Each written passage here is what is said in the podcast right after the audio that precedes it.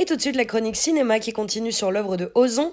Et bonjour Diane. Bonjour Jeanne. Cette semaine, dans la filmographie de François Ozon, Potiche, une comédie de mœurs 70s et jubilatoire sur l'émancipation féministe d'une femme au foyer, interprétée par Catherine Deneuve. Oui Jeanne, mais avant de s'attaquer à Potiche, François Ozon s'est essayé à la chronique sociale et surnaturelle.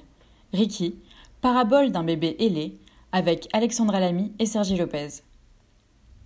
Il enchaîne en 2010 avec Le Refuge, œuvre plus intime autour du deuil et de la maternité, profitant de la réelle grossesse d'Isabelle Carré.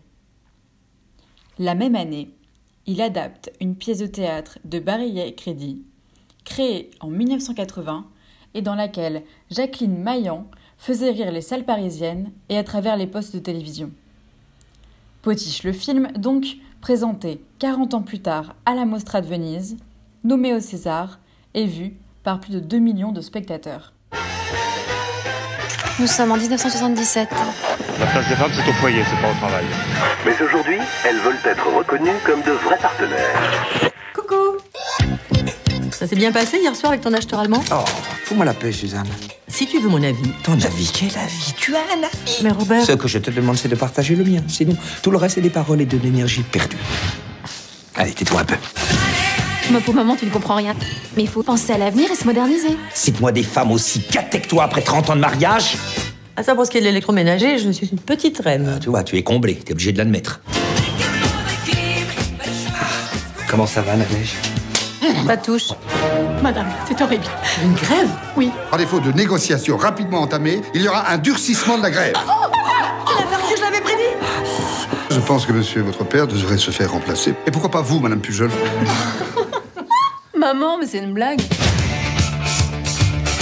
Je représente un patronat souriant, juste, chaleureux. Une bourgeoise nymphomane. Excusez-le, il est un peu rude, il est communiste. C'est typique. C'est une autre femme.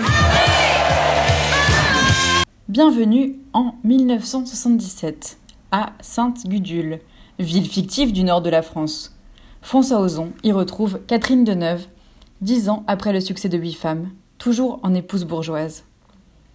Ici, elle s'échappe du huis clos dans un générique en split screen, écran partagé en français, très feuilleton télévisé, où elle pratique le jogging en tenue et bigoudi, s'arrêtant dans la forêt, émerveillée comme Blanche-Neige par les animaux qui y vivent. Des lapins qui copulent joyeusement, aux écureuils qui lui inspirent des haïkus. Suzanne Pujol retrouve son mari pour le petit déjeuner. Robert Pujol, Fabrice Lucchini dans le rôle du chef d'entreprise, notable despote et époux ouvertement volage, n'hésitant pas à la remettre à sa place, celle confinée au domicile conjugal. Ce à quoi elle lui répond C'est pas ma place à la cuisine, c'est pas ma place au badaboum, elle est où ma place?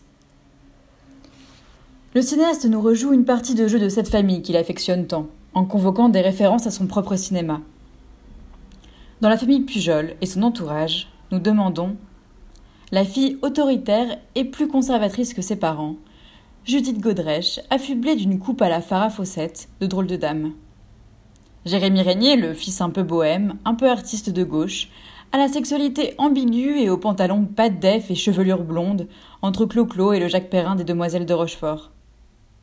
Karine Viard, en secrétaire maîtresse du mari, mais fascinée par son épouse et désireuse d'émancipation, elle aussi.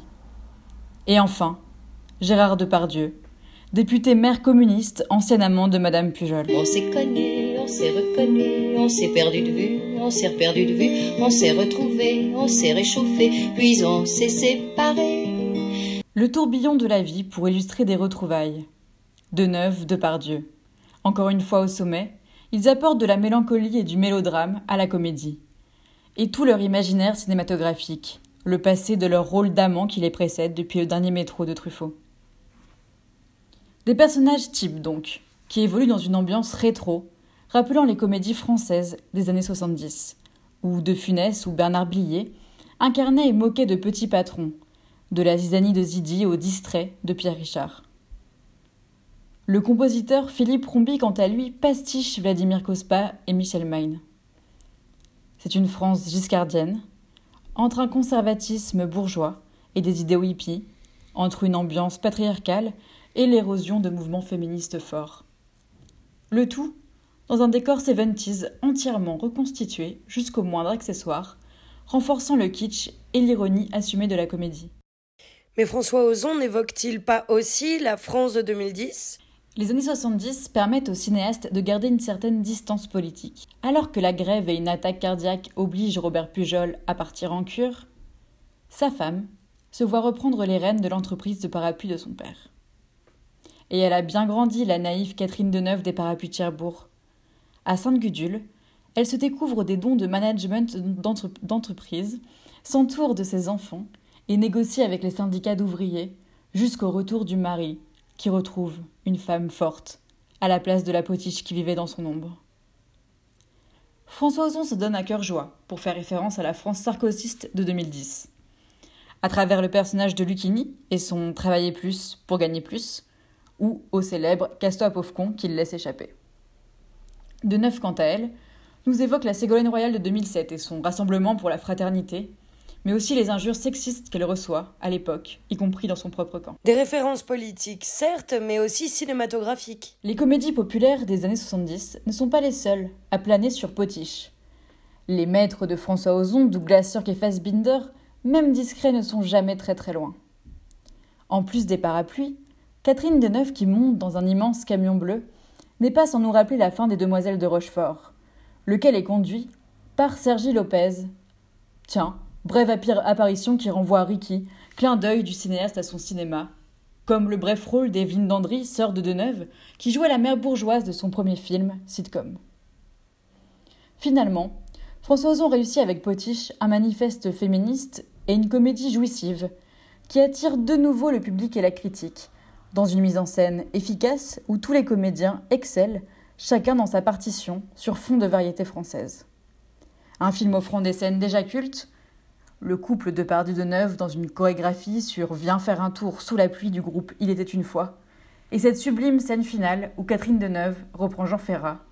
C'est beau, la vie. Le vent dans mes cheveux blonds, le soleil à l'horizon, quelques mots d'une chanson, que c'est beau, c'est beau la vie. Et merci Diane pour cette bien belle chronique. Et on rappelle que tu es également rédactrice en chef de la rubrique cinéma de maïs.fr.